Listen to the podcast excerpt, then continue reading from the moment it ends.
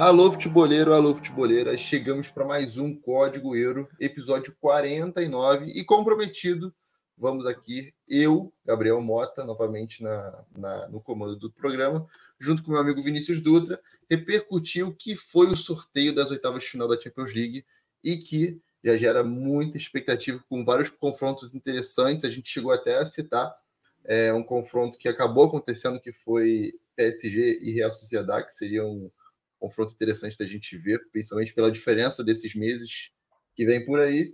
E a gente vai, é claro, falar do momento e também projetar o que pode ser esse, esses confrontos mesmo com a distância de tempo. E aí, com essa dinâmica, lá na frente, quando a gente estiver lá em fevereiro e aqueles, aquele mágico mês de janeiro, em que muita coisa muda para os clubes europeus, a gente vai fazer uma, uma dinâmica para mostrar as diferenças que a gente viu aqui nesse Código Euro 49 em dezembro para o Código Euro, não sei qual edição ainda, né? Mas é, com uma semana de antecedência aos confrontos para ver o que mudou. Mas, para falar disso comigo, está aqui de novo Vinícius Dutra. Fala, Vini, beleza? Fala, Gabi. Olá a todos. Estamos aí para mais um Código Euro de para falar bastante desse sorteio, né, de Champions, confrontos interessantes, né? Tem, a gente que a gente vai poder, vai poder analisar. E, e vai ser um prazer, porque é, é sempre interessante essa, essa, esse, é, analisar sorteios de Champions, porque como existe um distanciamento né, do, do sorteio até o jogo, até a data da ida, é, as coisas podem mudar. Então, é, a gente até estava lembrando aqui em off da questão do daquele famoso sorteio do Real Madrid contra o PSG, em que o Real Madrid vinha muito mal na temporada e em dezembro o Real Madrid foi sorteado para pegar o PSG e, e, a expectativa era de que o PSG fosse eliminar o Real Madrid nas oitavas e só que quando chegou na semana do confronto as coisas giraram completamente, lesão do Neymar, o time, o time do PSG começou a jogar mal e o Real Madrid foi num, veio numa crescente, né? O, o Cristiano Ronaldo começou a fazer muito gol e as coisas mudam, né? As dinâmicas, dinâmicas mudam e eu acho que esse ano também não pode não é, pode acontecer a mesma coisa, assim, né? Eu acho que não vai ser diferente. Então vai ser um prazer estar discutindo aqui com você.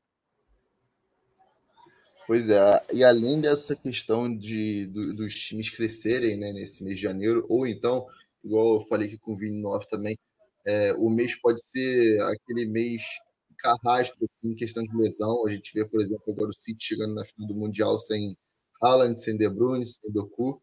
É, enfim, janeiro principalmente na Inglaterra, como tem muito jogo, é, acaba sendo um mês decisivo também para esse tipo de, de projeção lá para frente, né? lá para fevereiro e as oitavas da Champions. E acaba, que, e acaba é, a gente acaba falando que é muito famoso é, essa frase de que as coisas mudam, né? do sorteio para as oitavas da Champions, justamente por causa dessa distância. E a gente vê que confrontos que desde já são confrontos que já trazem aquela ansiedade, porque não tem favorito claro, né? E aí eu posso uhum. citar aqui, para iniciar, Barcelona e Nápoles, Real Sociedade e PSG pelo momento da Real Sociedade, pelo momento do PSG, logicamente também, e Atlético de Madrid e Inter de Milão, que foi o que mais me chamou a atenção, que eu acho que é o que a gente mais vai é, uhum. repetir aqui, porque tem muito, mas muito detalhe aqui para a gente tratar, algumas mudanças. A posição da Inter também é, acaba enganando um pouco com relação ao desempenho, né, Vini? Eu acho que é legal a gente falar isso, porque quem vê de fora acha que a Inter, vice-campeã europeia, chegando em segundo no grupo com a Real Sociedade, pode ser indício de crise, mas não é, porque ainda assim estão bem é, dominantes na Itália, conseguem é, manter é, frente né, no campeonato italiano como líderes, e assim, não classificaram em primeiro por conta de confronto direto, né? Saldo de gol. Exatamente, exatamente. E, e assim, a, até para começar, se a gente olha assim para o ponto de vista é, dos espanhóis, os espanhóis pegaram pedradas, né? Em todos eles, porque o Real Madrid pegou o Leipzig, o PSG, a Real Sociedade, o Napoli pega o Barcelona, no caso, pegou o Napoli, né? E a Inter pegou o Atlético pegou a Inter. E, e esse confronto ele é muito equilibrado mesmo, e, e esse está muito 50-50, justamente porque são estilos até certo ponto meio parecidos, né? Defesas mais sólidas. É, é claro que o Atlético é, mudou muito, né? Nos, anos, nos últimos anos. A gente até citou isso no episódio passado, é, citando inclusive o, o Griezmann como, como esse principal, esse principal personagem desse novo Atlético, que é mais voltado para o ataque, né? Mas esse confronto vai ser muito, muito duro, assim, principalmente porque a Inter segue muito bem no campeonato. É, a última derrota foi, em, foi no final de, de setembro para o Sassuolo. E, e, e, de lá, e, de lá, então, o time vem numa sequência de invicta muito grande. Então, eu acho que é um time que é muito regular nos últimos anos, né? O time do Inzaghi é um time que até acho que demorou a ter o seu reconhecimento. Acho que a final, chegar na final ano passado uh, trouxe esse reconhecimento finalmente para o time da Inter, que agora é encarada como um time, uma potência, né? Capaz de ganhar uma, uma Champions League. E esse jogo vai ser muito bom, porque eu acho que inclusive que vai ser um jogo de, de, de um placar agregado baixo, e eu acho que é uma potencial. Uh, uma, uma um jogo potencial, uma partida que tem uma, uma, um potencial muito grande de ser decidido nos pênaltis ou numa prorrogação né? Porque eu acho que vai ser muito quebrado. E fora que são dois campos difíceis de jogar para o adversário, né? Quando você vai Sim. fora, né? E aí é. é mais um antídoto aí para esse, esse confronto que, como a gente, como o Vini falou aqui, é bem provável que se, que se resolva nos mínimos detalhes, né? E eu até puxo agora uma questão também que é muito decisiva em mata-mata de Champions, que é a individualidade. E os dois Sim. times estão com dois caras on fire, né? O Lautaro pelo lado da Inter e o Griezmann, como a gente falou no último programa, é, pelo lado do Atlético, com números expressivos uhum. de gols. Enfim, o Lautaro é o artilheiro da, da Série A, é, o Griezmann é o artilheiro da Champions e está com é. o número mais 10 gols na temporada já, se não me engano, são 15 gols já na temporada. Então é um duelo à parte também, né, Vini? Porque são dois jogadores que, por, em algum, de alguma forma, têm tem uma similaridade em questão de, de não ter aquele corpo do centroavante, mas é, ser geralmente o alvo do gol né, no, no, nos dois times, né? Porque uhum. o Morata é um, é um centroavante muito mais facilitador, né? É, ele, ele se notabiliza muito mais por isso, né? E o Thuram é um cara muito físico, né? Um cara que arrasta muito defesa e muitas das vezes esse espaço que se cria é, com essa preocupação dos zagueiros é o espaço que o Lautaro aproveita, né? Sim, exatamente. Eles são parecidos, né? Se a gente olha para os times, eles são muito parecidos, né? Primeiro, primeiro começa com a relação extra-campo ou, ou, em campo, né? Ou a, ou a, coincidência, na verdade, de que são dois times em que o, o Simeone tem uma história, né? Tanto a Inter quanto o Atlético, como jogador. E, e, e se a gente olha para o estilo deles em campo, a gente vai encontrar algumas similaridades, né? Primeiro, é, são times que a, a, espinha passa por ter uma defesa boa, sólida, e é um time, times que são perigosos em transições, e são times que também trabalham com duplas de ataque. E aí, e aí é o que você falou, é uma dupla de ataque.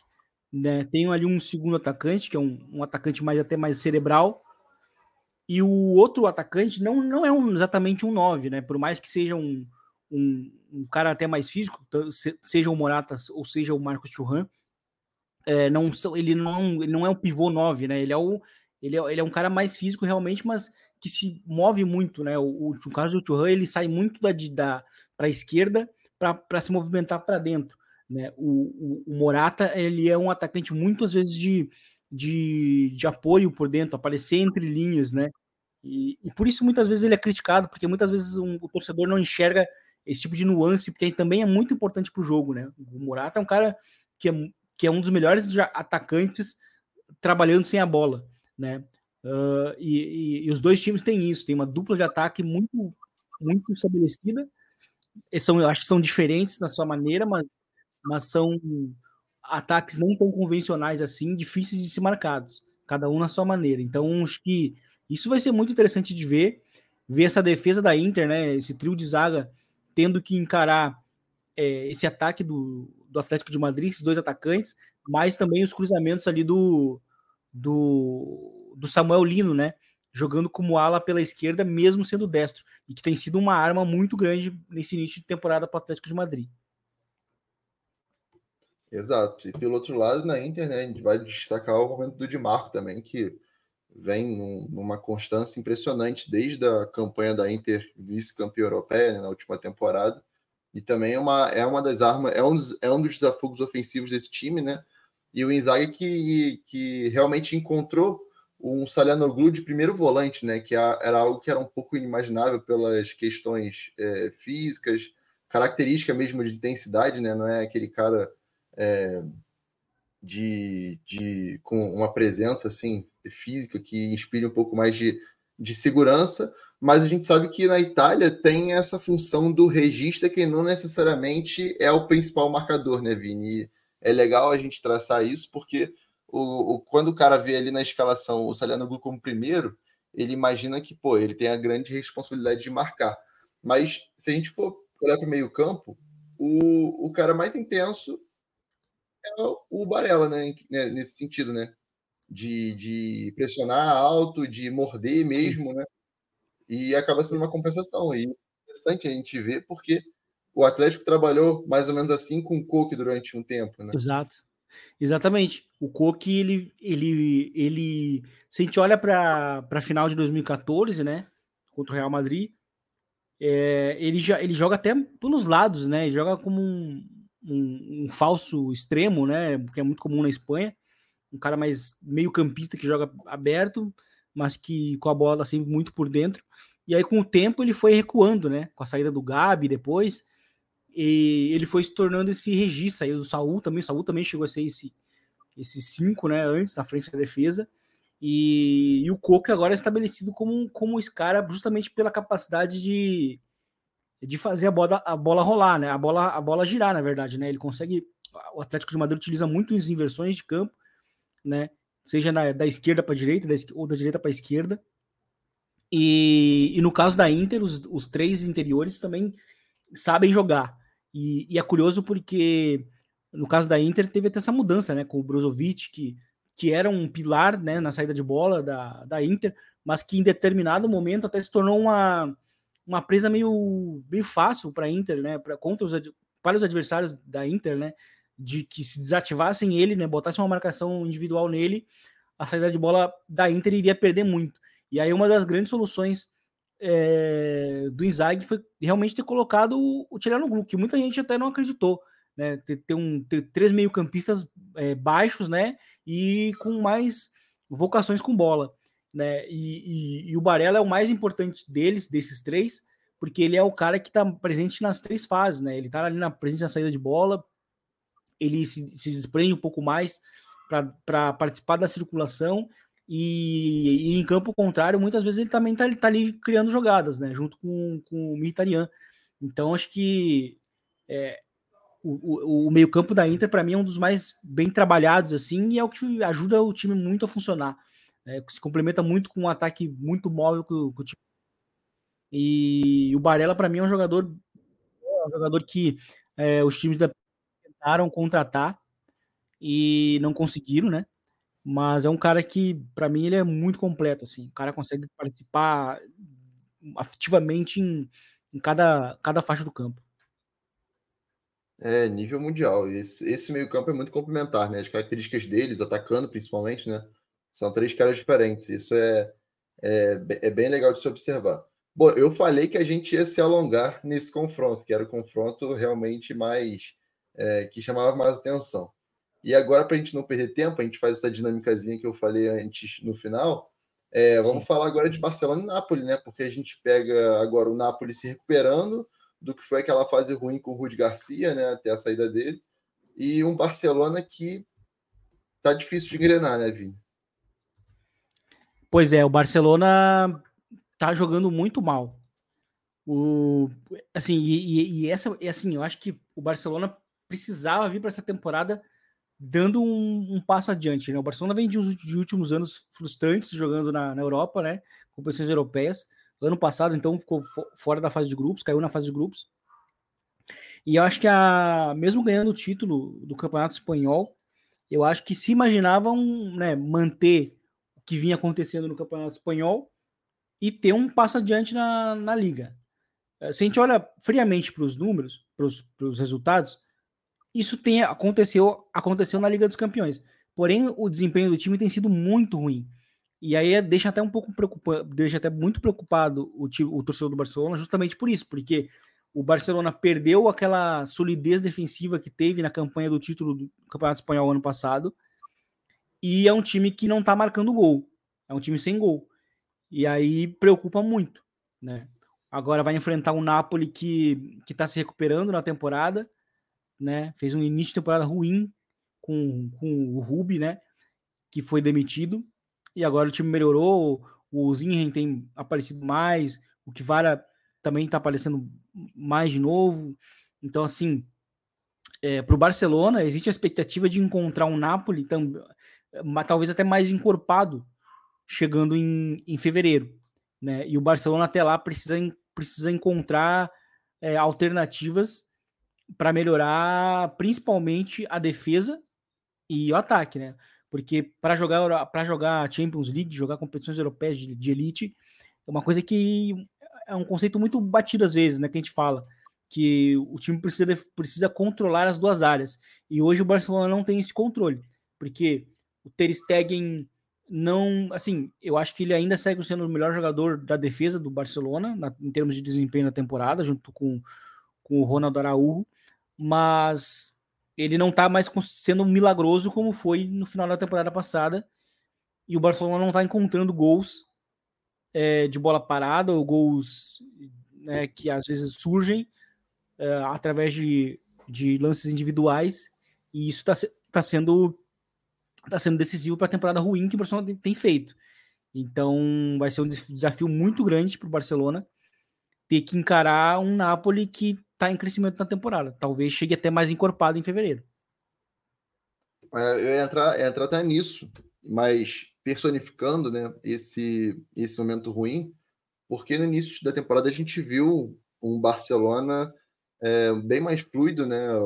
Aparentava que, que seria pela temporada inteira com Gundogan, com De Jong, com o Gavi antes da lesão também, é, o João Félix com um bom início, o Cancelo também, o Lewandowski fazendo gol, mas em algum momento desandou, e aí no caso do Lewandowski, apesar dele ter acho que 10 gols na temporada, é, são sete jogos, os últimos sete jogos ele fez um gol só, né? E isso para um, um cara que vive de gol e nos últimos anos é, empilhou, né? Apesar da última temporada ser uma temporada bem abaixo do que a gente se acostumou em média do Lewandowski, é, preocupa, né? Porque é uma sequência grande e já se começa a se questionar na Espanha, né? O Torrock vindo em janeiro agora, não que vá roubar, né? Mas assim, é mais uma pressão para ele, porque cada jogo que não faz, tem um menino ali que vai entrar nos Sim. jogos, né? Seja com ele ali. Sim. E se a gente, se a gente olha para a temporada do Barcelona, meio que tem sido isso, né? O Barcelona tem, tem lançado jovens do vindo do banco a Bete a cada semana. Foi assim com, com o Yamal, lá no início da temporada, depois o Fermin, Fermin Lopes, Guiu, quando saiu do banco também uh, e, e, marcou um gol. E, e agora pode vir o Vitor Roque para ser para ser esse cara, né? O que, é claro, o Vitor Roque até vem de uma lesão, né? Que, que, que é longa, né? Mas ele vem de uma temporada ainda, né? E eu acho, claro, isso vai até, vai até atrapalhar em, em termos de, de, ritmo, né? Mas ele vinha de temporada no Brasil e isso poderia ter sido um trunfo para ele, que até começar melhor ainda no Barcelona. Uh, mas eu acho que ele pode ser muito utilizado justamente pelo, pela capacidade de dar mais profundidade para esse time do Barcelona, que eu acho que é o que falta às vezes. Mas acho que é um time muito pouco agressivo em termos de movimentos, principalmente de ruptura. E eu acho que o Vitor Roque pode ser um cara que pode impactar, pode aparecer lá em fevereiro, acho que inicialmente vindo do banco. E, e o que preocupa também é a questão do Lewandowski é que os números dele também é, eles, eles caem justamente nessa reta, reta do, é, nessa reta final de temporada, né? fevereiro em diante. que é quando começam os mata-matas, assim, ele tem um, um déficit de números ali. E, e, sendo que ele já não está numa temporada goleadora, como, como anteriormente é, preocupa. E mas ao mesmo tempo, o Barcelona vai estar contando com, com o Vitor Roque, que eu acho que pode acabar somando muito nesse time. É, até, até enxergo um cenário que eles possam jogar juntos em alguns jogos específicos, Sim. né? Porque são características bem diferentes, né? O Leva é um, é um centroavante que joga muito bem de costas e né, consegue achar bem os companheiros, tem uma boa capacidade de organização. E o Vitor Roque é isso que você falou, é, é muita agressividade nesses movimentos de, de ruptura em direção ao gol, é, buscando segunda trave o tempo inteiro também. Interessante a gente ver essa possibilidade. Eu até acho bem provável que o Xavi vá, vá utilizar em certos momentos. E aí, é, como eu falei do Lewandowski no Barcelona, e já fazendo já um padrão aqui para a gente falar de individualidade, é, falar do Ziren no Napoli também é interessante, porque é, momento teve uma preocupação muito grande, né? Porque além da questão extra-campo, né, que gerou certo problema, falava que em janeiro ele sairia é, por conta da relação com o Rudi Garcia, até com alguns companheiros, enfim. É, ele teve lesionado durante algum tempo, né? Foram mais de um mês parado aí. É, mas a volta foi interessante. É, desde que ele voltou, foram quatro jogos que ele começou jogando e já foram dois gols, duas assistências. Então é interessante a gente ver essa volta, porque é um jogador muito potente e cada vez mais está se notabilizando por, por, jogo aéreo, né? E isso também é algo muito importante é, é, num, num, contexto de mata-mata, né? Porque é o que você estava falando, não é necessariamente um gol trabalhado, digamos assim, né? o, o gol de cabeça, por exemplo. Então, é mais um quesito que tem aí e um cara que está numa confiança tremenda quando a gente vê em campo. Isso, exatamente. Então, é, a expectativa para o Napoli para esse jogo ela é, ela, é, ela, é, ela é das melhores, assim, porque eu acho que é um time que cortou muito do que vinha sendo o início de temporada, com muitas derrotas e empates, uh, mas que eu acho que assim vai ter uma margem de crescimento até, até fevereiro, assim. Então acho que é, é recuperar as bases, principalmente os, o, principalmente os, os principais destaques do time, né? No ataque, como o Kivara também, Kivara Tskelia e o próprio Ozenhen, e chegar melhor para o confronto contra o Barcelona, né? Porque é um time que às vezes oscila, né? Por exemplo, é, foi eliminado ontem da, da Copa da Itália tomando 4 a 0 do Frosinone, né? Então, em casa, né? Então, assim, é um time que, que tem essas oscilações e, e mas que, claro, é um time que cresceu depois da demissão do Rubi, né? Então, acho que do Rudy Garcia, né? Rubi Garcia ou Rudy? Rudy. Rudy, né? O Rudy que que não começou bem, teve problemas também no vestiário e e eu acho que o Napoli tem que agora olhar para uma, uma recuperação até lá. E eu acho que a gente tem visto isso. Eu acho que o Kivara cresceu muito nos últimos jogos e o Rosenheim também. Né? Ele até não marcou gol agora no último jogo, mas é, marcou acho que um só depois da lesão. Mas ainda assim, se a gente olha para essa temporada, entre aspas, turbulenta, ele já está chegando quase nos 10, nos 10 gols já, o que já é bom para um atacante. Né? Então, assim, é, para o Napoli, é a expectativa de chegar em fevereiro bem. É.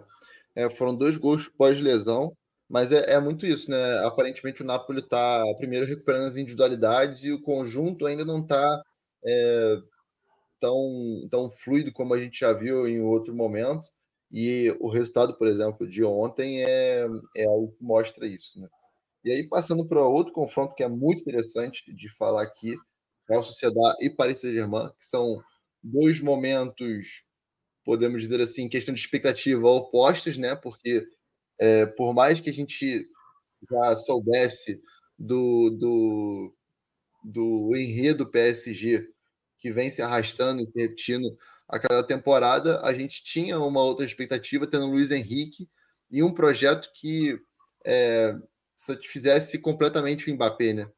e até com jogadores é, locais, enfim, e muito jovem, né? Isso é legal também. A gente fez um post hoje na, nas redes sobre é, o projeto do Luiz Campos com os jovens jogadores, agora trazendo o Beraldo e o, e o Gabriel Moscardo.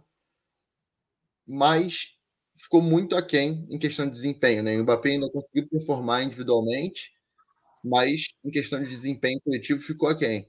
E a Real Sociedade é o contrário, né? Porque por mais que a gente olhasse, já visse um trabalho legal desde o final da temporada passada e alguns novos nomes interessantes no time, é, não se esperava, né? Que ganhariam um grupo contra a vice-campeã europeia, né, Vini? Sim, principalmente uh, ficando tanto tempo fora né, da Champions, voltando depois de muito tempo e já chegar ganhando um grupo que também não era tão fácil.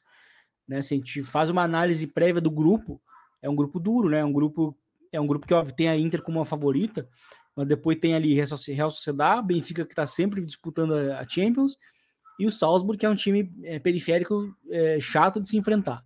Então não era um grupo tão fácil e que a Real Sociedade conseguiu dominar, né? Principalmente até o, jogo, o primeiro jogo contra a Inter, que foi a estreia, em que eles jogaram melhores e acabaram não vencendo, né? Tomaram um empate no final do, do próprio Lautaro Martins mas é um time que demonstrou muita personalidade em jogar a Champions, porque às vezes um time chega com uma história bonita na Champions e, e às vezes por perder peças ou por tentar se adaptar ao, ao contexto do, do, da competição, ele não consegue desempenhar. Acho que se a gente olhar para o União Berlim, foi mais ou menos isso. O União Berlim na Alemanha vem fazendo temporadas excelentes nos últimos anos, e aí chegou esse ano na, na Champions, acho que se imaginava um pouco mais de dificuldade, né? Para os adversários. E na verdade o time foi meio que o, o saco de pancadas do grupo. E, e com a Real Sociedade não aconteceu isso. Acho que é um trabalho que há muito tempo vem acontecendo. Foi um time que bateu na trave muitas vezes para chegar na Champions. Foi um time que sempre começava bem o Campeonato Espanhol, sempre. A gente mencionava isso com, no, a gente mencionava isso no, no El Rondo, muito. E e às vezes o time perdia fôlego né, na, na, reta final de campeonato. Só que isso não aconteceu na temporada passada, com a chegada do Takefusa, do Takefusa Kubo e, e com o crescimento de outros jogadores. É, e a Real Sociedade fez o jogo dela, fez o jogo que ela faz. Ela não se adaptou, né, em termos de, claro, teve ali pequenas adaptações defensivas e tal, mas não se adaptou no, no sentido de não se negar a fazer o seu próprio jogo. E, e, em todo momento a Real falava que entendia que esse era o processo e que no processo muitas vezes a derrota vai acontecer e que o que, o, o que importa é, é, manter. E a Real Sociedade teve isso, teve premiado, né? Uma classificação de oitavas é, ganhando seu próprio grupo. Eu acho que o azar é pegar o PSG, acho que o time merecia sorte maior, porque o PSG, apesar de estar mal, né, não deixa de ser um adversário muito duro, né? Então, porque principalmente do outro lado, tem um, um dos melhores jogadores hoje da Europa, que é o Mbappé, e, e que inclusive foi bem crítico, né? A maneira como o time se classificou, disse que o time não podia se, se acomodar e, e aceitar a mediocridade, né? Tanto ele e o, e o, e o Lúcio, né? Mencionaram isso na, na coletiva depois do jogo contra o Dortmund, o que, o que demonstra talvez uma tentativa de, me, de mudança de mentalidade no PSG. Né? E o que fica um pouco preocupante para mim no PSG é justamente esse, esse time muito jovem que o time está construindo. Eu acho que isso pode, pode prejudicar em determinado momento da Champions, uma fase aguda, assim, em termos de experiência, né?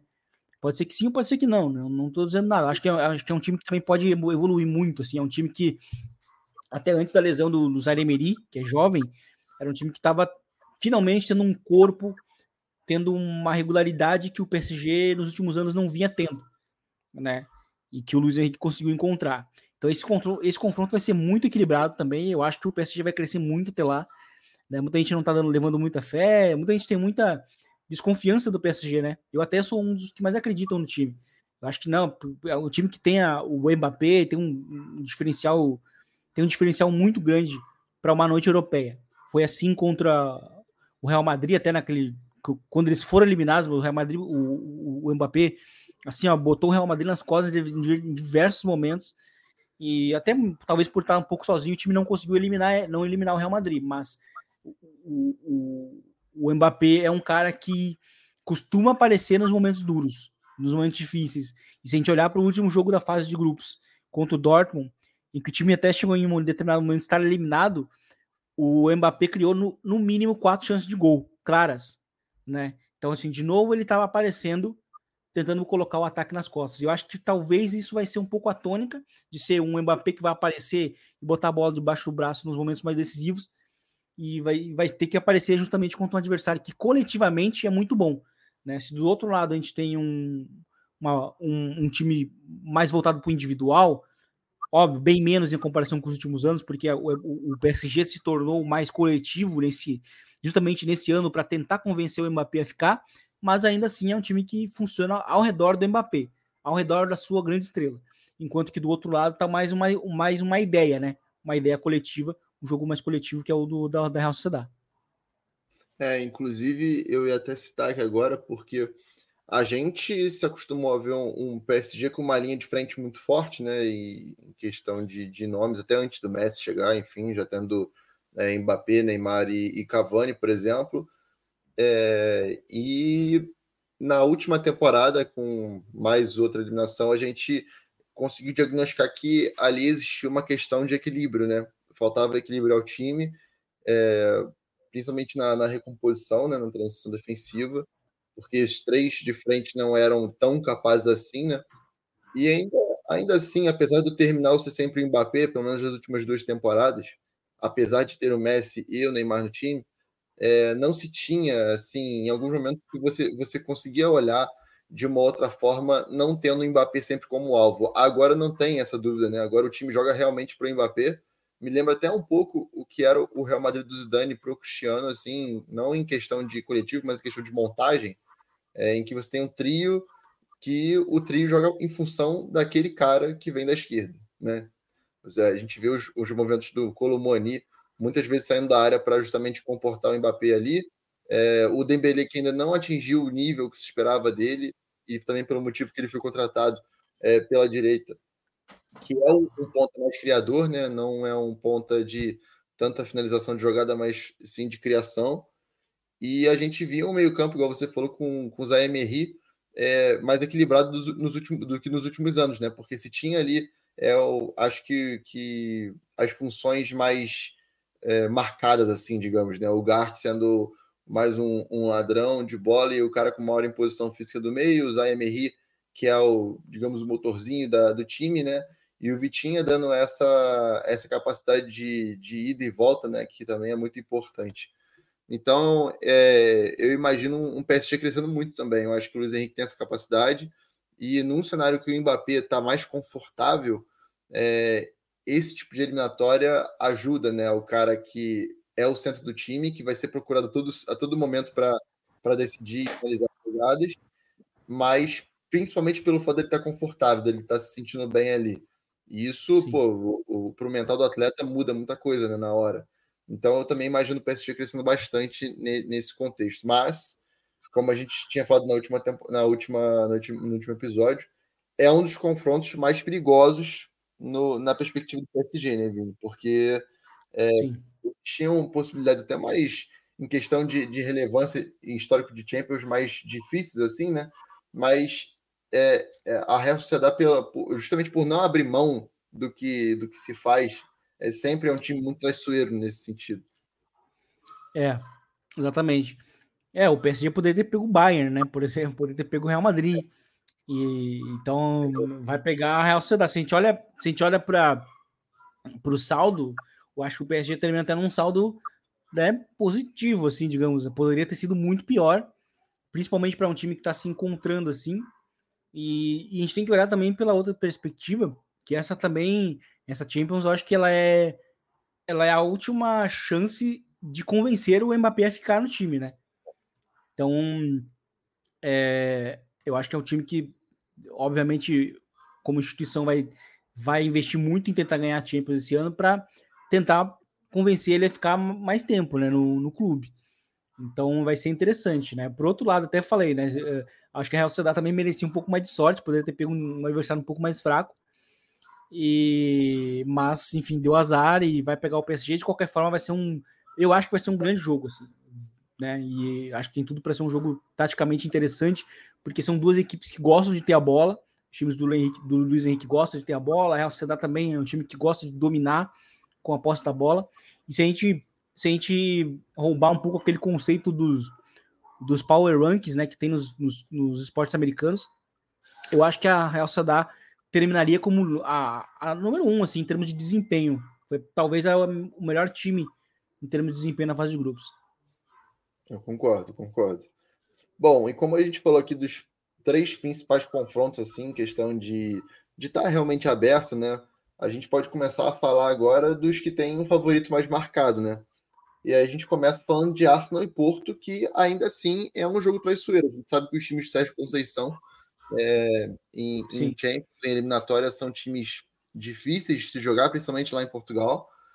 E ainda assim existem peças interessantes nesse time também, né?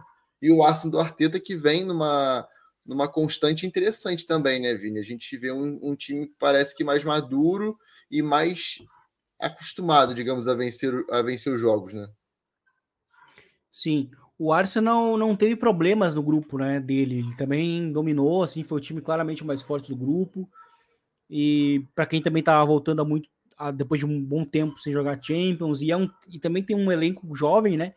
Eu acho que o Arsenal o Arsenal fez um, uma, uma, fase de grupos boa e dá indícios de que pode fazer uma grande Champions, de quem sabe ir longe assim. É claro que Champions é difícil a gente fazer um prognóstico, porque justamente por causa do sorteio, né?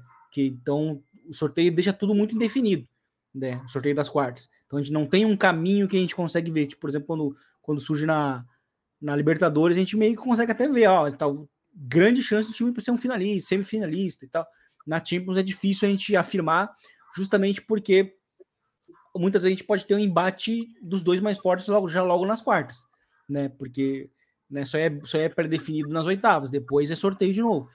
Então, para o Arsenal pegar o Porto, é um adversário duro, sim, apesar de ser um adversário claramente inferior, mas é um, é um adversário chato de se enfrentar realmente em eliminatórias, porque aquele outro é um outro time que é muito pragmático e é um time que tem uma força de bola parada muito forte. Né? Times do Conceição sempre tem essa vocação para bola parada, o que torna as coisas mais difíceis, principalmente numa eliminatória. Então, acho que o Arsenal vai ter um trabalho duro, mas que eu acho que vai conseguir se classificar pela, pela naturalidade como jogou a fase de grupos, né? no caso do Arsenal. E o legal é que os, o, o, esse time do, Conce, do Conceição é, é, é, um time com uma, uma formação e um jeito de jogar muito marcado já também, né? Porque já são anos e anos assim, é, investindo em 4-4-2, com uma dupla de, de meio-campistas mais forte ali. E vale destacar também, é, eu acho que é legal a gente citar o Pepe, que mesmo com seus 41 anos aí, é, continua se destacando. Atualmente, se não me engano, eu até vi um, um recorte essa semana, é, que ele era um dos principais zagueiros da, da, da, Liga Portuguesa, eu acho que só atrás do Antônio Silva, se eu não estou enganado, é, em questão de números. E a gente vê que é mais um jogador para esse tipo de momento, né, Vini? Porque é, Champions é Champions, a gente sabe como é que é. E o Pep tem, tem alguns momentos assim no, no Porto, né? Vale lembrar aquela Champions que eles eliminam a Juventus, acabou caindo para o Chelsea campeão da Champions, né? Do, do Tuchel, mas que, que é um time já talhado para esse tipo de confronto também, né? Sim, é um time perigoso, é um time que, que justamente por ter um jogador experiente como como o Pepe, que aparecia muito na época do Real Madrid em momentos decisivos, seja atacando ou defendendo, ele era muito importante. E, eu acho que o, o, Porto vai dar trabalho, não vai ser um adversário fácil, acho que não vai. Dificilmente vai ser um jogo que vai estar tá definido no, no, na ida. Eu acho que vai ser um jogo que pode levar, pode estar aberto para o jogo da volta. E, e assim, o Porto tem, tem isso, tem o Pepe, tem a bola parada, tem o Evanilson fazendo uma boa temporada também no ataque. Então, e é um time que tem sabido se renovar, apesar de, de perder as peças, né? Uh, se a gente olha para essa espinha dorsal do time, desde até quando disputava a Europa League, é, é um time que sabe tem sabido se renovar.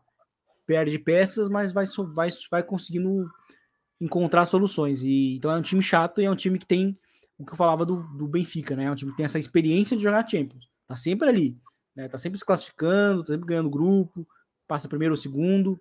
Então, é um adversário duro que fez jogos, inclusive, muito duros contra o Barcelona, né? Na fase sim, de grupo. Sim. E individualmente é um time bom também. A gente falou aqui desses destaques principais também, o Diogo Costa, que é um ótimo goleiro, tanto com o pé quanto debaixo das traves mesmo, né? Enfim, é, é um time que tem muitos jogadores na seleção também, então vale ficar de olho nesse confronto também, que é um confronto bastante perigoso para o Arsenal. Para fechar ainda esse confronto, eu queria te, é, te instigar um assunto aqui que é o seguinte: é, o quão novo vai ser o Arsenal em, é, sendo protagonista, digamos assim, né? Porque eu imagino que não entre na, na Champions, né? Tipo, não vou, eu tô aqui por estar. Tá. É, chegou numas oitavas de final com um bom time, com um bom desempenho, com uma boa expectativa. Então, são duas competições como protagonista, né? O quanto isso pode pesar para um elenco também nesse momento. É, essa é a grande, essa é a grande diferença da temporada passada, né? O Arsenal ano passado não teve isso. E talvez até foi um dos trunfos para o time ter liderado o campeonato inglês por muito tempo. E, e ajudou, provavelmente. Mas dessa, esse ano vai ser diferente, né?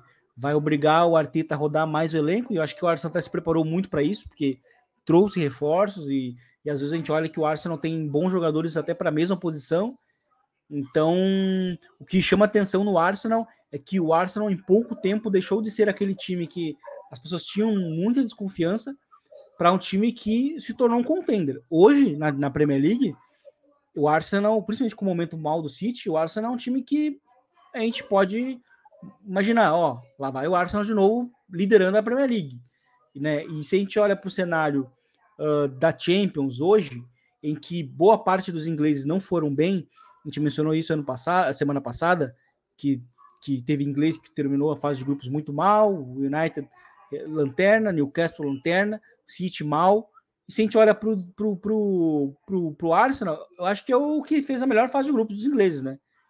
Então, é, então acho que isso é um trunfo para o Arsenal. E eu, sinceramente, olhando o desempenho, de novo, se tiver sorte nos, nos embates, né, nos sorteios, é um time que tem uma condição de longe né? Acabar numa semifinal quando vê, né? Tipo o Milan, né? No, que, quando também meio que retornou. Uh, teve aquele primeiro ano que eles caíram na fase de grupo, mas no segundo já logo foram para semifinal, que foi ano passado. Então, é, acho que é um, é um, time que tem a grande chance de ser assim, uma Cinderela na Champions. Pode ir longe. É, eu também acho, eu também acho. E, o, que, o que vai nortear, na verdade, eu acho isso é justamente essa gestão entre as duas competições do, do Arteta. E é uma questão de elenco e o quanto o elenco vai estar, tá é, vai estar tá, é, pronto para esse tipo de, de momento que chega ali março e abril, aperta muito, né? O, principalmente a questão física. Mas como a gente falou de um inglês, vamos falar de outro inglês, né? A gente mencionou o City aqui, vamos falar de Manchester City e Copenhague, que talvez seja o confronto com maior disparidade, né? Apesar da boa fase de grupos que fez o Copenhague, é, não tem como a gente não mencionar que existe uma grande diferença nesse confronto, talvez seja o confronto com um favorito mais é, marcante, assim, né, Vini? Exatamente. E, e é curioso porque esse, esse é um confronto que que até no que até no, no Twitter fizeram uma comparação dos, dos últimos confrontos do City com os confrontos do Real Madrid né, que, que, nas oitavas, né, que são confrontos muito difíceis. O Real Madrid pega Liverpool, pega o próprio, próprio City, pega, sei lá, vários times difíceis e o, e o, Bar, e o, e o City basicamente só pega o próprio Real Madrid, né, de, de time difícil. E curiosamente, o City, eu acho que para o City, considerando o momento do time, eu acho que é um, assim, é, foi uma benção esse sorteio, porque, de novo, poderia ter pego o PSG, né, a chance de pegar, pegar, o PSG e, assim, é um time que tá fazendo uma, uma primeira parte de temporada ruim, meio como foi a temporada passada. Ali, aí o, o City teve uma sequência absurda de, de, vitórias e conquistou o campeonato inglês, conquistou a Champions, conquistou a, a FA Cup, a Treble, né? Só que esse ano o time fisicamente tá, tá sentindo, né? Haaland, o, o De Bruyne, né? É o time que tá jogando muito mal na defesa. Então, são coisas que deixam um sinal de alerta. Então, pegar um adversário já mais acessível né, nas oitavas facilita muito para o City para ir juntando ali os cacos e recuperar a confiança, ganhar bem, ter um pouco mais de tempo para, ó, quando chegar nas quartas, que a partir das assim, muitas vezes o time tem muita sorte nas oitavas, mas das quartas em diante aí não, não tem para onde fugir, né? Então o City o City vai aproveitar ter enfrentado um, um adversário muito acessível, mas que vamos lembrar fez uma fase de grupos muito boa, com, olhou, olhou nos olhos do Bayern nos dois jogos e, e também ficou na frente de um grupo que tinha o, o Manchester United. Então acho que o Copenhague pode, quem sabe, dar uma endurecida, principalmente no jogo da ida, né? Que é quando joga em casa. É, até porque eu, eu acho que o principal que o, que, o principal que, que norteia muito esse tipo de confronto é se o nível de enfrentamento do, do Azarão foi importante ou não na fase anterior, né? E como você bem Sim. disse, olhou nos olhos do Bayern e tinha do outro lado o Harry Kane, né? Agora é o, o foco a princípio vai ser o Haaland realmente. E, enfim, conseguiu combater, digamos assim, de, de forma bem, bem é, é, honesta um goleador como Kane. É, existe capacidade de com, com certeza endurecer esse jogo aí. Também, também acho que, apesar do favoritismo do City, não imagino tanta facilidade assim, igual talvez a maioria esteja imaginando. Mas não vou perder muito tempo nesse tipo de, de confronto, porque, como a gente disse, né, é, os, os o favorito está mais marcado nesse, nesse contexto. E agora eu queria chamar um confronto que me parece bem interessante, que Bayern e Lazio, a Lazio do Sarri, que conseguiu avançar num grupo, como a gente disse na semana passada, um grupo difícil, principalmente por questão de ambiente, né? Sim. E, e ainda assim é um time com boas individualidades, é um time que tem apresentado certa regularidade no contexto europeu, né, Vini? Exatamente. Apesar de estar mal na, na, na, na Liga, né, no, na Série A, é um time que conseguiu vencer jogos na Champions e conseguiu se classificar né, em segundo.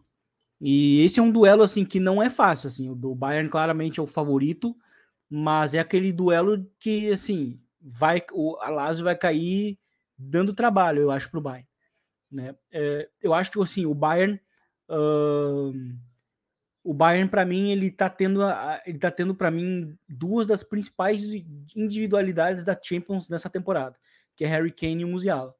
Porque o Bayern até nem tem jogado bem muitas vezes, Porém, esses dois estão sendo realmente diferenciais no ataque. E os números deles na temporada são excelentes. São números realmente de, de top 5 do mundo, os dois. Então, assim, só os dois estão jogando no mesmo time. Então, isso é um, é, é um, é um diferencial para o Bayern, um trunfo muito grande. E que eu acho que, assim, o Bayern talvez só não. Talvez a gente não fale que, assim, que é o grande favorito da Champions, justamente por conta da defesa, que é muito irregular. Né? O Pamecano, inclusive, fez uma, uma baita atuação em, em Old Trafford. Só que é um, ao mesmo tempo é um, é um zagueiro que pode fazer um jogo muito ruim contra o, contra Lazio, sabe? Contra o Copenhague mesmo, só para usar um exemplo do grupo do, do, time do Bayern na fase de grupos. Então, é, essa oscilação é o, que, é o que preocupa muito o Bayern na defesa, né? E, e talvez é nisso que talvez a Lazio se, se, se, se, se, se apega para, quem sabe, dar um pouco mais de trabalho para o Bayern né? Apesar do retorno do, do, do Neuer, que até voltou bem da, da lesão, ficou um tempão fora. É, mas o Bayern, o Bayern para esse jogo é encontrar um equilíbrio na defesa, porque o ataque está resolvendo, né? Com, com, com, com Kane, com, com Musiala e, e Sané e o Coman são os complementos no ataque, porque as duas estrelas são, são, os, dois jogadores, são os dois jogadores que estão jogando mais por dentro ali. É. É, essas individualidades é, acabam decidindo muito, realmente. A gente falou muito sobre é, certos jogadores aqui no, no, programa até então, né? E o Kane terminou o ano de 2023 com 52 gols, né? Um número muito expressivo, porque ele já fez uma boa, uma boa primeira metade de ano no Tottenham, né? Apesar do desempenho do Tottenham. E o Kane é esse tipo de jogador, né? Ele consegue se desprender e, aliás, se sobrepor ao, ao momento do, da equipe, independente de se tiver o momento bom coletivamente ou não, e ele consegue mesmo assim ser não só fundamental, mas como é, ser bom o suficiente para ser notado, né? Então acho que, que essa é uma boa característica, né? Porque existem jogadores que é, funcionam se o time funcionar. Naturalmente, centroavante é assim, né? E a gente uhum, consegue uhum, diferenciar o Cambridge demais por, justamente por conta disso, né? A gente vê, por exemplo, o Haaland nessa temporada ele sofre um pouco mais é, com o City, apesar de, de também ter muitas chances é, desperdiçadas, é, sofre um pouco justamente por não ter o De Bruyne ou então não ter um City tão fluido e encaixado como nas últimas temporadas. E o Kane, ele tá constante, né, Vini? Desde que é, ele chega, em que o time oscila, o time apanha para o Leipzig logo na estreia dele e não consegue é, emplacar a liderança da Bundesliga igual a gente via antes, com rodadas consecutivas e consecutivas. É, mas mesmo assim o Kane manteve um padrão de, de, de, atuação, né? Exatamente. Se a gente olha hoje para o Kane, uh, o Kane já na temporada tem 25 gols e 8 assistências e 22 jogos. Então, assim, são números de uma bola de ouro, por exemplo, de metade de temporada de um bola de ouro. Né? Um candidato sério. Eu acho que se o Bayern, por exemplo, ganha a Champions, ele tem grande chance de ser o, o bola de ouro. Que é uma, a gente sabe que é um, que é um peso que, que se coloca, geralmente, quem o, o jogador que joga o time que ganha Champions é quem ganha, é quem ganha a bola de ouro. Então, é, é, é o que o Bayern está se, tá se apegando.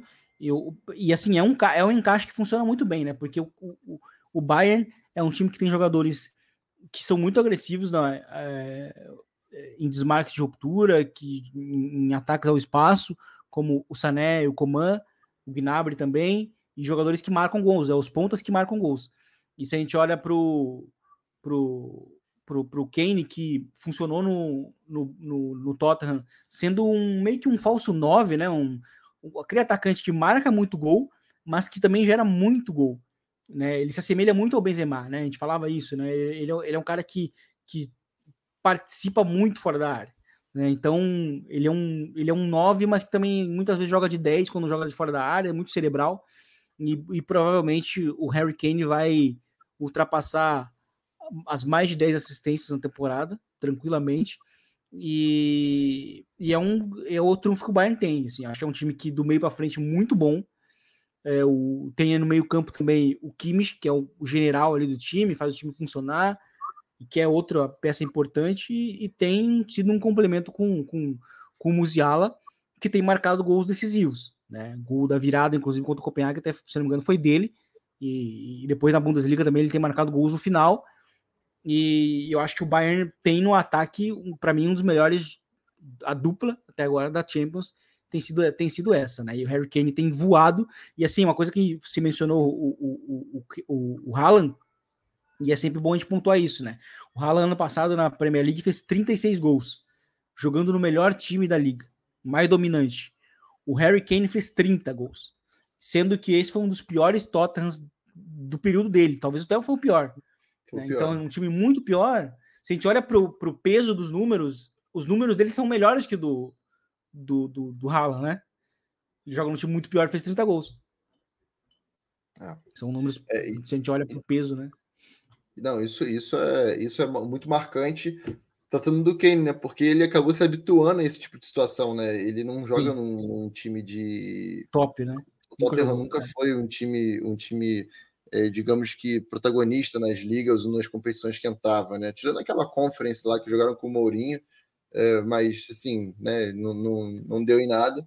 Não é um time protagonista nas competições e geralmente não é um time que vai jogar Sim. os jogos mais importantes para o Kane, né? Joga muito mais em função do Kane decidir do que pro Kane, exatamente. Então, é, agora eu acho que justamente por ele, por ele ter sedimentado essa base de conseguir é, manter um bom nível de atuação e uma boa e boas estatísticas com o passar dos anos num time não tão bom é, em questão de qualidade também, não tão é, é, colaborativo, digamos assim, com ele também. Quando ele chega num time que, por mais que não esteja ainda no, no auge que a gente espera aí em questão de performance coletiva com o Tuchel, é, só por ter é, companheiros melhores assim e, e, um time um pouco mais é, encaixado e um pouco mais já é, construído, é, ele é a cereja do bolo, né? E aí ele desanda Sim. igual a gente está vendo. Então é muito provável que a gente veja uma Champions que o Kane cresça ainda mais no mata-mata, né? Porque o, o Bayern, pelo menos assim, para mim, é um dos grandes candidatos, justamente pelo que o Kane vem fazendo. Sim. Mas, como a gente falou aqui de um alemão, terminou com o Bayern, vamos falar aqui do Borussia, né? O Borussia que também teve um, um sorteio é, com saldo positivo, né? A gente falou aqui do PSG que poderia pegar Arsenal, Barcelona, Atlético de Madrid, por aí vai, é, e acabou pegando a Real Sociedade. O, o, o, Dortmund conseguiu um sorteio bastante acessível, né, Vini? Conseguindo, apesar do, PS, do PSV ser uma equipe bastante organizada e uma equipe que oferece muito perigo, principalmente em contragolpe, e o Borussia, aí é um, é, a gente pode até é, botar como ponto de alerta e você até aprofunda mais essa discussão, é um time que muitas vezes sofre com esse tipo de, de, de situação no jogo, né? E, mas, dentre as circunstâncias, acaba sendo um confronto mais acessível. Exatamente. O Dortmund é um time que é um time meio oscilante, né? Ele tem bons momentos, ele alterna entre bons momentos e momentos muito ruins. Eu acho que é um time que, por exemplo, saiu vivo da fase de, da, do, da fase de grupos, é, estando no grupo da morte. E eu acho que se a gente olha para os primeiros jogos, a gente não tinha uma expectativa de que o Dortmund fosse passar. Eu não tinha. Né? Eu olhando assim o desempenho, mas eu acho que foi um time que soube aproveitar os momentos ruins, principalmente do, do Newcastle, né? Os dois jogos contra o Newcastle eles aproveitaram, venceram e, e foi decisivo para eles vencer, para eles se classificarem, né? E, e, é um time que alterna muito, embora tenha, tenha qualidade para ser até mais regular. E aí vai enfrentar um outro time que, que eu sinceramente estou sendo muito, tá me surpreendendo muito na temporada, que é o PSV.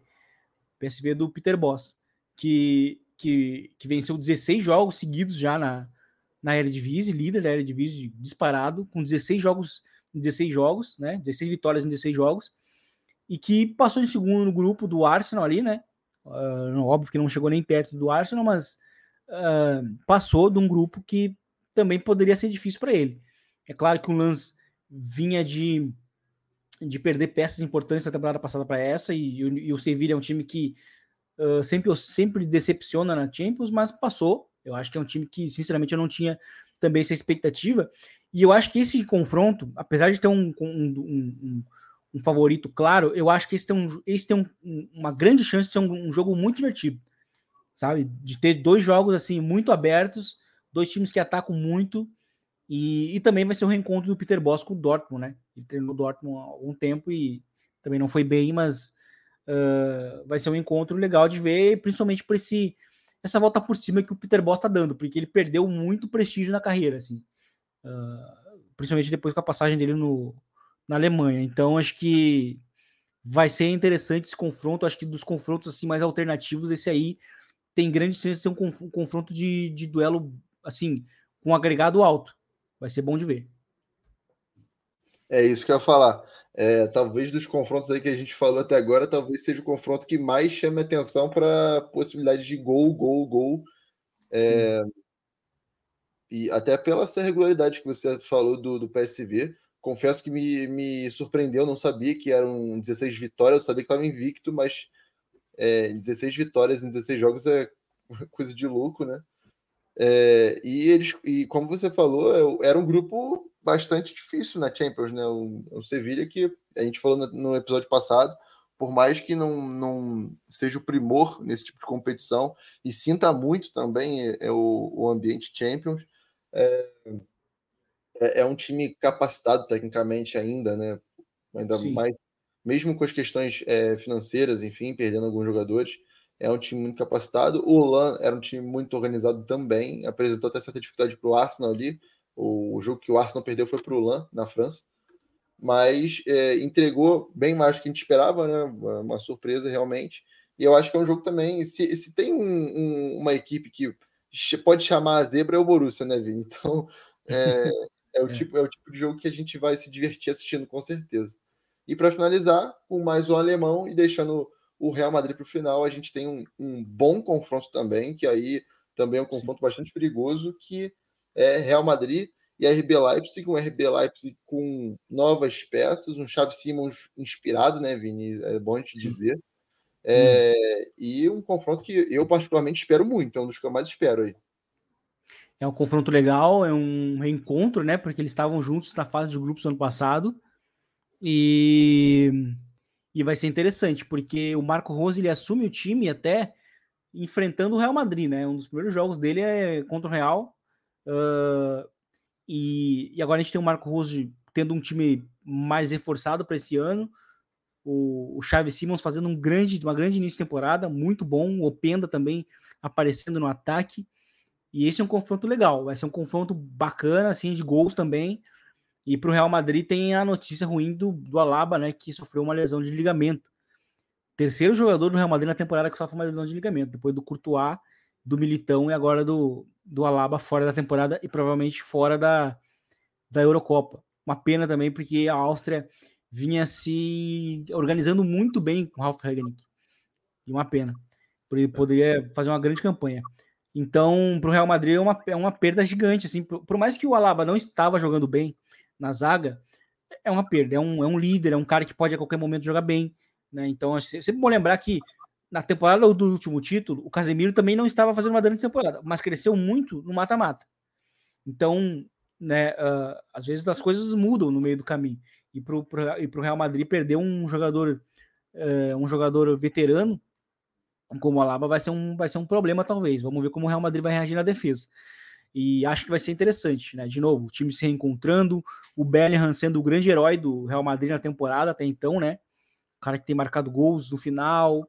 Vinícius Júnior vai voltar de lesão, né? E o Rodrigo também tendo que aparecer. Vai ser interessante ver esse Real Madrid do Ancelotti contra um adversário muito duro que é o Leipzig do Marco Rose. E aí vem uma questão, né? Porque é, a gente tem essa, essa, esse problema físico do Real Madrid, né, especialmente nessa temporada. O Ancelotti até falou essa semana coletiva que ele nunca viu na vida três né, lesões de ligamento em três meses, é uma coisa que, enfim, Sim. é fora ao, ao contrário. Eu acho que o Inter aqui em 2020 teve isso. O Inter em Porto Alegre. Teve, teve isso aí. O Inter do Cudê, inclusive.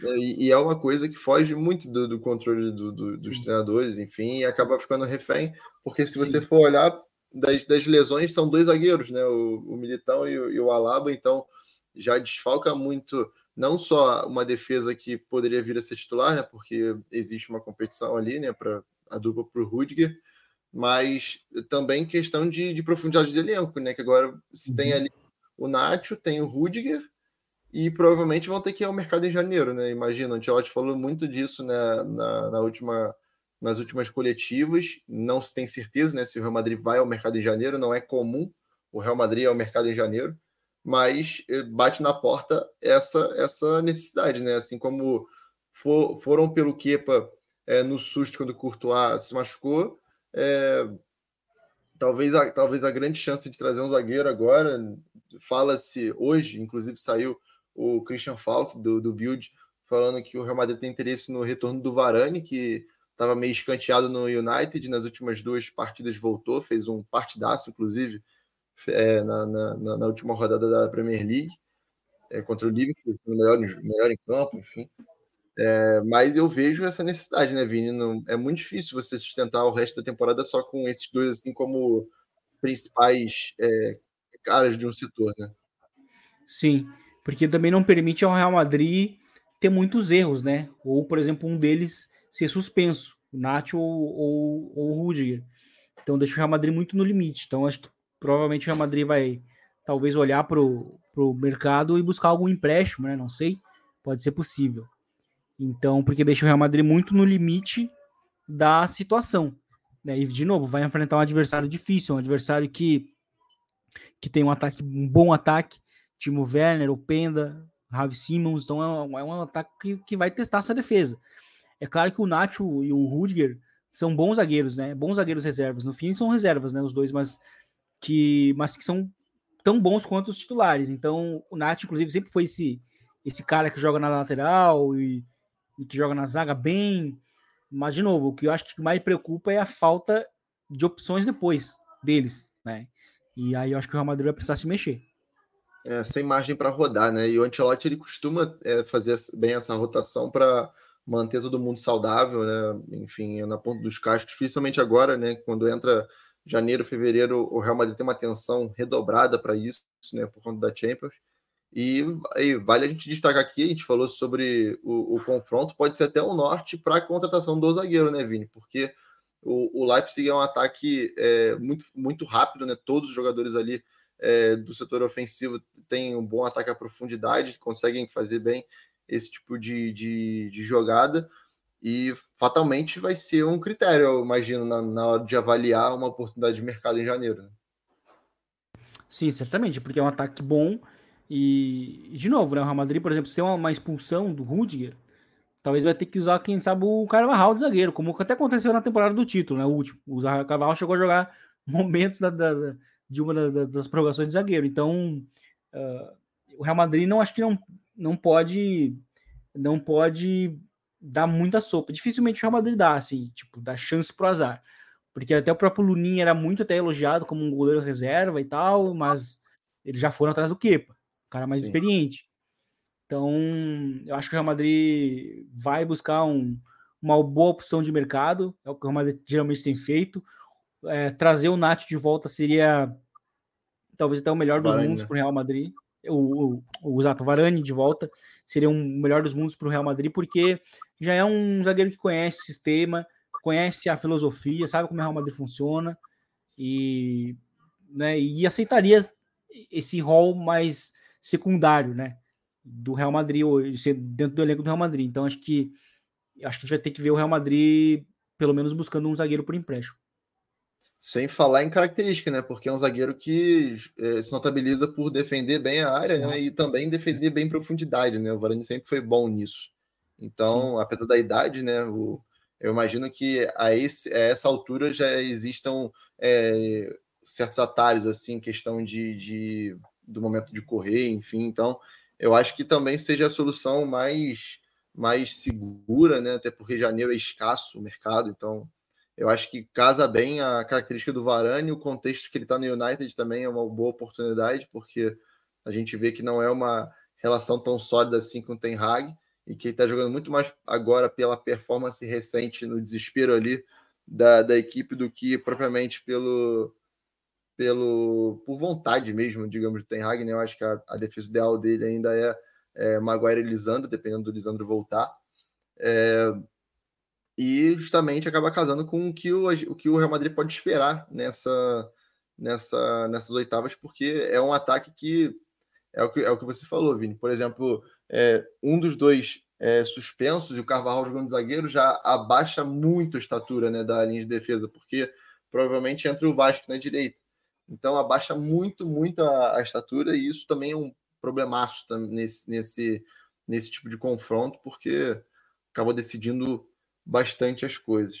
Mas, como a gente chegou aqui ao final das nossas análises, agora chegou a hora da gente fazer aquela dinâmica que eu vou guardar aqui e a gente vai é, rememorar quando chegar lá em fevereiro, na, faltando uma semana ali para os confrontos começarem, a gente vai, vai, traçar as diferenças do que a gente viu é, em relação a, a quem passa. Então, optometro rápido e aí a gente repete lá em fevereiro.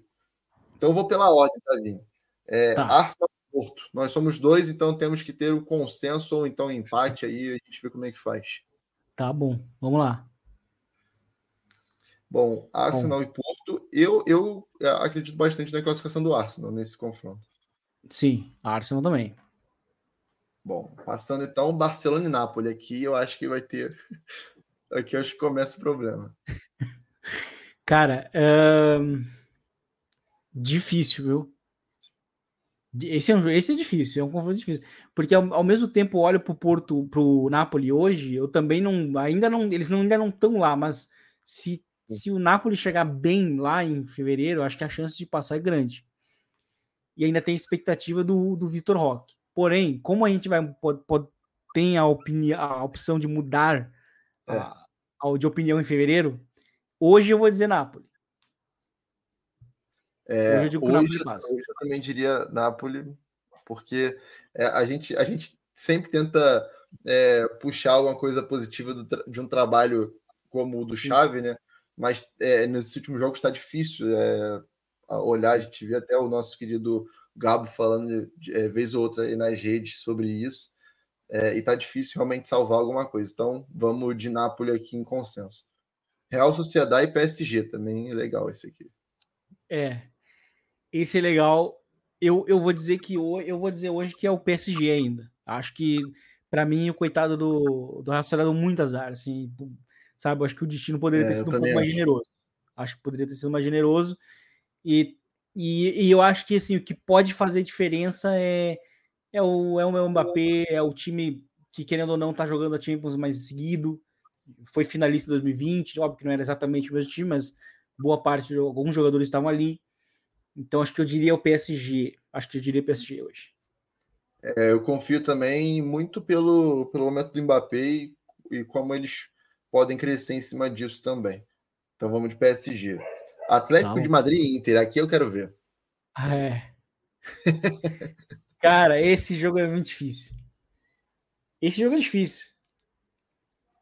Eu, eu Cara, posso iniciar, Vini. Eu acho que eu acho é. que vai dar Atlético.